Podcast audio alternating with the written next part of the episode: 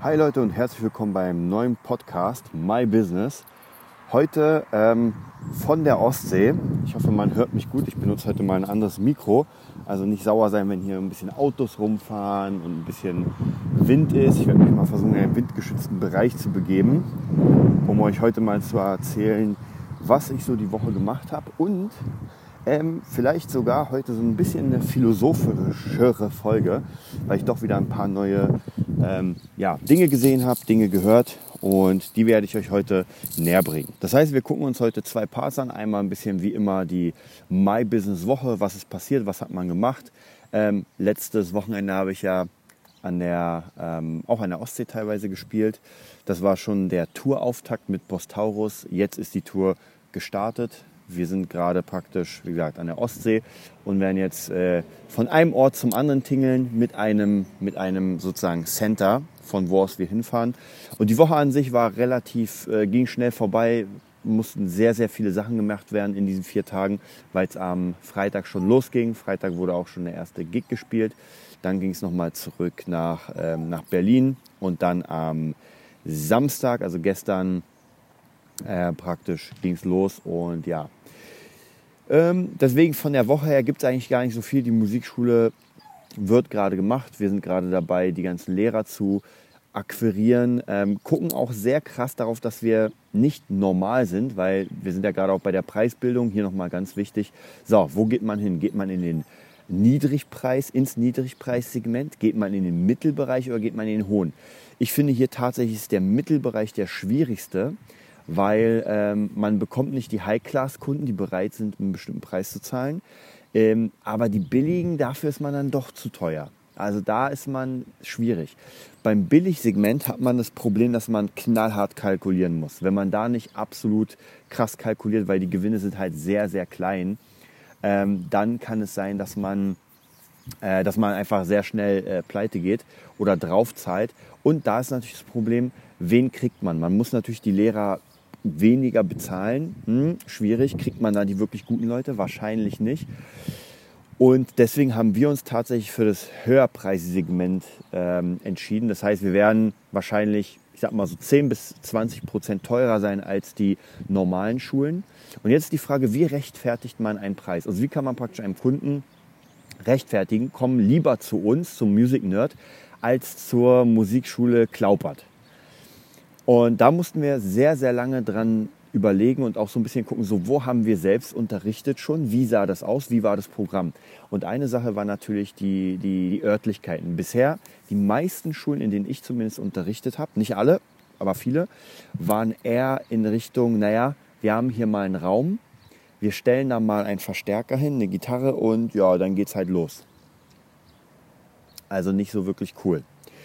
Ähm, es gibt auch andere, wo man sagt, ey, man hat geiles Equipment und so weiter. Und deswegen haben wir uns da entschieden, wir haben auf jeden Fall Räume, die sehr geil sind, die einfach technisch geil ausgestattet sind, wo wirklich High Stuff ist und die einfach schön aussehen, wo man wirklich sagt, man kommt in eine Musikschule und sieht einfach geil aus nach, ähm, jetzt nicht zu steril nach Musikschule, aber hier will man gerne seine Zeit verbringen. So, und das nächste ist natürlich das Konzept dass wir ja unbedingt auch mit allen Lehrern, deswegen müssen wir auch Lehrer finden, die offen sind für neuzeitliche und ähm, ja, wie kann man sagen, äh, moderne Konzepte. Da ist es ganz wichtig, dass die Lehrer mitziehen. Am Anfang wird so einen kleinen, ich nenne es mal Franchise-Leitfaden geben, wo wir sagen, ey Leute, das ist uns wichtig. Ich habe früher in Musikschulen gearbeitet und äh, mir, ich war immer froh, wenn die äh, Chefs gesagt haben, weißt du was, mach mal das, was du willst. Es gibt hier gar kein Konzept. Und ja, die Schüler müssen nur bleiben. Und dann dachte ich mir so mal, oh, geil, jetzt muss ich nicht irgendwie einen scheiß Leitfaden auswendig lernen oder so. Und dann habe ich aber ganz schnell gemerkt, ohne Konzept ähm, wird schwierig, weil man doch auf Dauer gesehen ähm, sehr viel Arbeit und Kraft reinstecken muss, weil man halt sich immer wieder was Neues erfinden muss. So kann man sagen. Und wenn man ein Konzept hat, das man fährt, zumindest so einen bestimmten Leitfaden und sagt, okay, das sind bestimmte Keypoints, die ich abarbeite, dann ist es leichter, weil ich genau weiß, ey, das arbeite ich ab und das passiert hier und das passiert da. Und deswegen haben wir uns entschieden, einfach so einen Leitfaden zu bauen mit modernen Mitteln, wo wir zum Beispiel einfach eine Songauswahl haben, die jeder Lehrer mit seinem Schüler machen muss. Ganz einfach. Es gibt so, ich sag mal jetzt einfach ins Blau rein zehn Songs die muss der Bassist machen, der Sänger und, und, und. Der hat natürlich auch seinen eigenen Spielraum, aber das sind so die Key-Sachen. Und das macht es leichter, weil man sagt, wenn man jetzt zum Beispiel jemand anders in den Musikunterricht holt, wo man sagt, ey, wir haben gerade einen Bassisten und einen Gitarristen im Haus, so, jetzt sollen die mal zusammen was spielen? Einfach mal, um ein bisschen Gruppendynamik zu bauen. Wenn die nicht den gleichen Song können, jemanden den Song, also einen neuen Song beibringt, dauert natürlich Ewigkeiten. Also was macht man? Man hat diesen Leitfaden mit zehn Songs, sagt, ey, die zehn Songs oder fünf könnt ihr sowieso. Wir machen das Playback an, das Playback zählt euch ein und los geht's. Und so habe ich es auch bei meinen Jam-Sessions gemacht, wo ich einfach meine Schüler privat schon darauf vorbereitet habe, dass wir demnächst mal mit anderen spielen. Und dann wurde theoretisch nur eingezählt und sofort konnte man den Song, weil alle ihn gemacht haben. Das ist zum Beispiel ein Leitfaden von mehreren, die wir jetzt praktisch äh, in der Schule ja, unterbringen wollen. Und das ist natürlich das nächste Konzept, warum wir dann teurer sind, weil wir einfach einen Progress haben wollen mit den Schülern. Das bedeutet einfach, dass man nach drei Monaten zum Beispiel eine Aufnahme macht und das als Projekt abschließt. Dann macht man sechs Monate später was, dann ein Jahr später. Also man hat wirklich, solange man in dieser Schule ist, sieht man auf einem Video wirklich, was ist passiert. Und man macht, wie gesagt, Projektarbeit, man, man gibt den Schülern Selbstbewusstsein, sie sagen, ey ja, ich gehe auf die Bühne, es macht mir richtig Spaß. Und ich kann mich mit dem, was ich hier mache, identifizieren. Und nicht, dass man irgendwie gefühlt drei Jahre lang spielt, äh, nie auf der Bühne war und irgendwie hat das Ganze keinen Sinn. Und naja, und wer nicht gerade sein Instrument liebt und sagt, ey, wisst ihr was, das ist das Beste, was mir passieren kann, und das ist meistens nicht so, dem muss man so ein bisschen nachhelfen, dass einfach Fun macht, das ganze Zeug. Und da sind wir genau dabei, diese Konzepte zu kreieren, dass die Schüler einfach sagen, ey, es macht so mega Spaß. Und gerade bei Kids ist es so, die sind ja von der medialen Welt im Moment sowas von eingenommen. Man weiß ja gar nicht mehr, wohin man geht, was man macht, weil es einfach zu viel gibt von allem. Und da will ich gleich auf das nächste Thema rüberspringen. Ähm, ich habe mir gerade einen ganz coolen Beitrag angeguckt bei YouTube von, ich glaube, es hieß Wissenswertes oder sowas. Und da ging es um Billie Eilish. Der eine oder andere weiß ja, ich habe ein Cover gemacht von Billie Eilish, finde es echt cool und habe sie aber so nie wahrgenommen, weil es gar nicht meine Musik ist, war.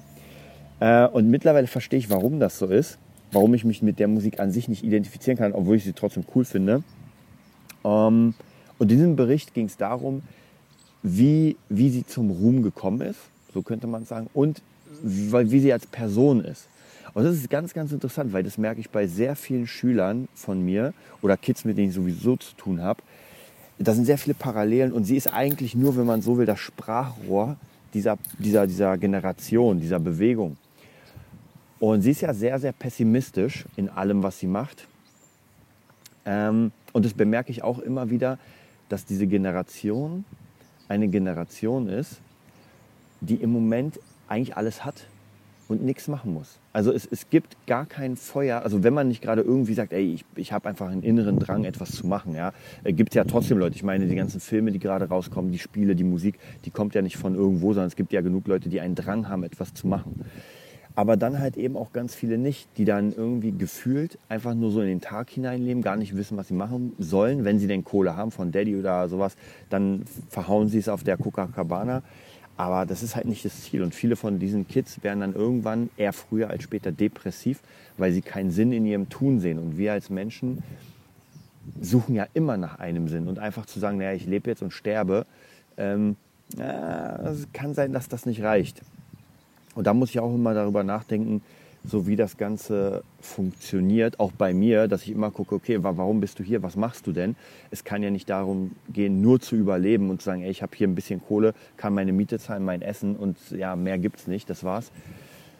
Und das ist vielleicht so, so das, was Billie Eilish ähm, rausbringt mit ihren Videos, mit ihren Texten, die ja doch eher ins Negative gehen und einfach für viele Menschen oder für viele Jugendliche, das sieht man ja bei ihr, ich glaube 35 Millionen äh, Follower auf Instagram. Also wenn das kein Influencer ist.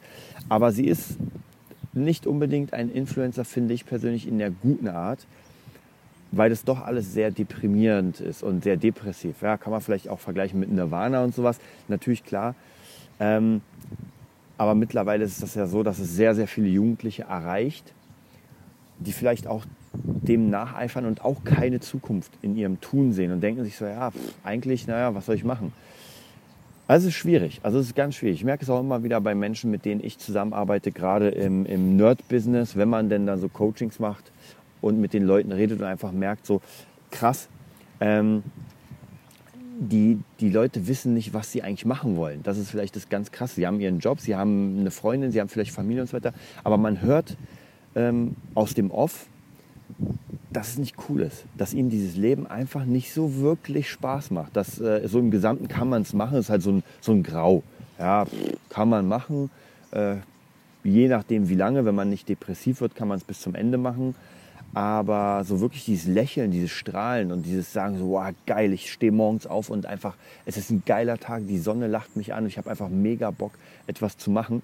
Und jetzt kann man natürlich sagen, ja, ja, geh mal ein bisschen runter, Desart, das kann doch nicht sein, dass man jeden Tag. Aber doch, das ist es. Ja, natürlich hat man immer mal wieder schlechte Tage, gar keine Frage, habe ich auch, wenn ich krank bin, wenn ich keinen Bock habe. Aber so im Grunde, so in dem ganzen Allround freue ich mich aufs Leben und denke mir so geil. Also ich habe einfach Bock mit Menschen zu arbeiten. Ich habe einfach Bock hier den Podcast aufzunehmen. Ich habe einfach Bock hier gerade mit Boss auf die Tour zu gehen und es macht einfach alles Spaß. Das Aufstehen nervt mich nicht und ich denke mir nicht, okay, jetzt muss ich neun Stunden lang diese Scheißarbeit machen mit Menschen, die ich hasse, äh, mit einem Job, der einfach komplett unsinnig ist, irgendwelche Akten stapeln, die eh in die Tonne geworfen werden. So ist es nicht. Ähm, und da denke ich, muss man etwas tun, dass das funktioniert. Vielleicht ist es heutzutage einfach wichtig, einen Sinn in seinem Tun zu finden. Und ähm, da ich ja Musik mache, will ich ja den Sinn den Menschen in Musik äh, näher bringen. Das heißt, man meistert sein Instrument, das, worauf man Bock hat, wo man sagt, ey, es macht einfach Spaß.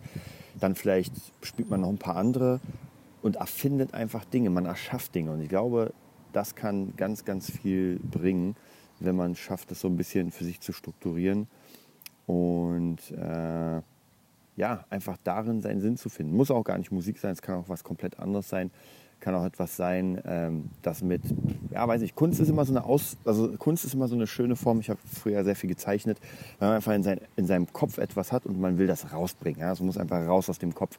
Und es geht gar nicht darum, irgendwie sein, sein Leben darauf aufzubauen und sagen, okay, du musst jetzt unbedingt der Zeichner werden, der Maler, der Musiker, der Schauspieler. Es kann ja auch sein, und davon gibt es ja viele Menschen, die einfach sagen, ey, ich habe einen ganz coolen Job, der macht mir Spaß in der Firma, wo ich nette Leute finde.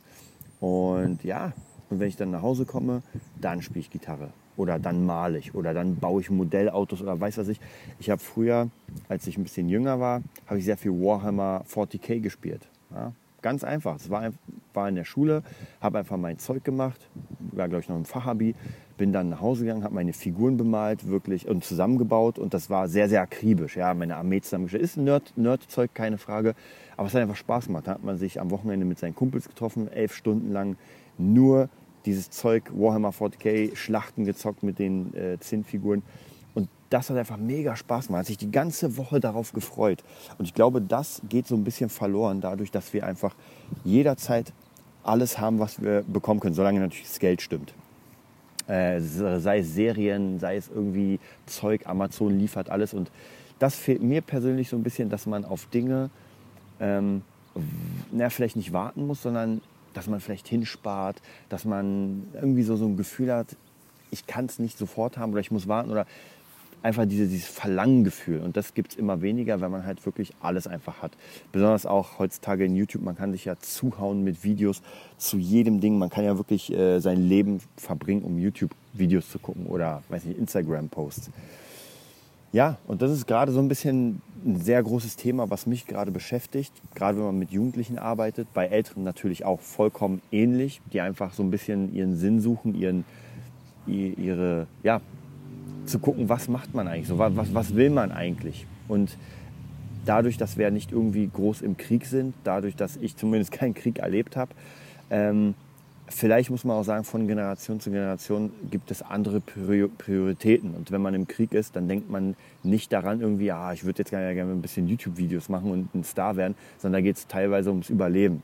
Ja, wenn man kein Essen hat oder sowas. Gerade auch bei Katastrophen. Wenn eine Katastrophe kommt, dann denkt man, das Letzte, oh, ich muss jetzt meine YouTube-Klicks abchecken, sondern dann denkt man eher, okay, wie kriege ich mein Haus jetzt wieder an den Start und wie kriege ich irgendwie Essen oder sowas. Also jeder hat natürlich seine eigenen Probleme, jede Generation hat seine, ihre eigenen Dinge.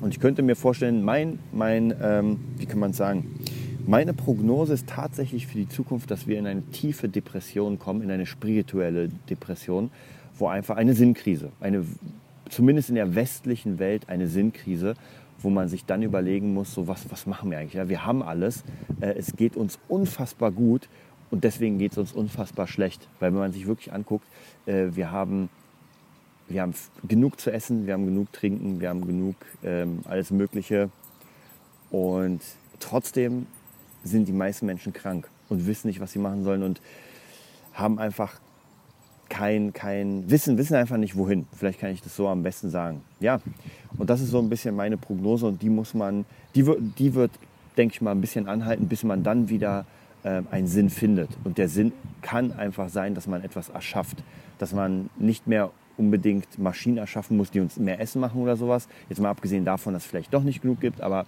lassen wir das raus. Einfach, dass jeder Mensch seinen Platz in der Welt bekommt. Und zwar nicht als Ameise, die einfach nur durcharbeitet, sondern dass jeder Mensch wertig ist, dass jeder Mensch seine Ziele, seine, seine Wünsche erfüllen kann. Und ich glaube, dann geht es uns wirklich allen besser. Ja, weil was gibt es denn Geileres als ein Arbeiter, der einfach glücklich ist, ja, der einfach gerne zur Arbeit kommt, der gern sein Zeug macht und einfach dann nach Hause geht, äh, zu einem schönen Zuhause, zu einer schönen Frau und so weiter und so weiter.